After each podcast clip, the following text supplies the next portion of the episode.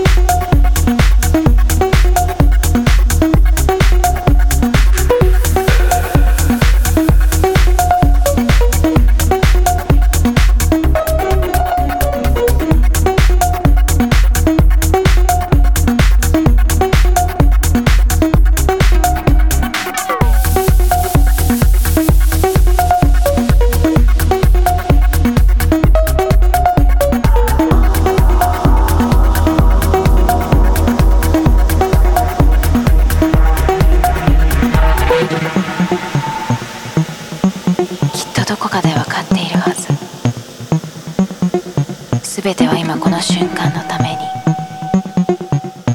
やがて幻だった場所を後にする。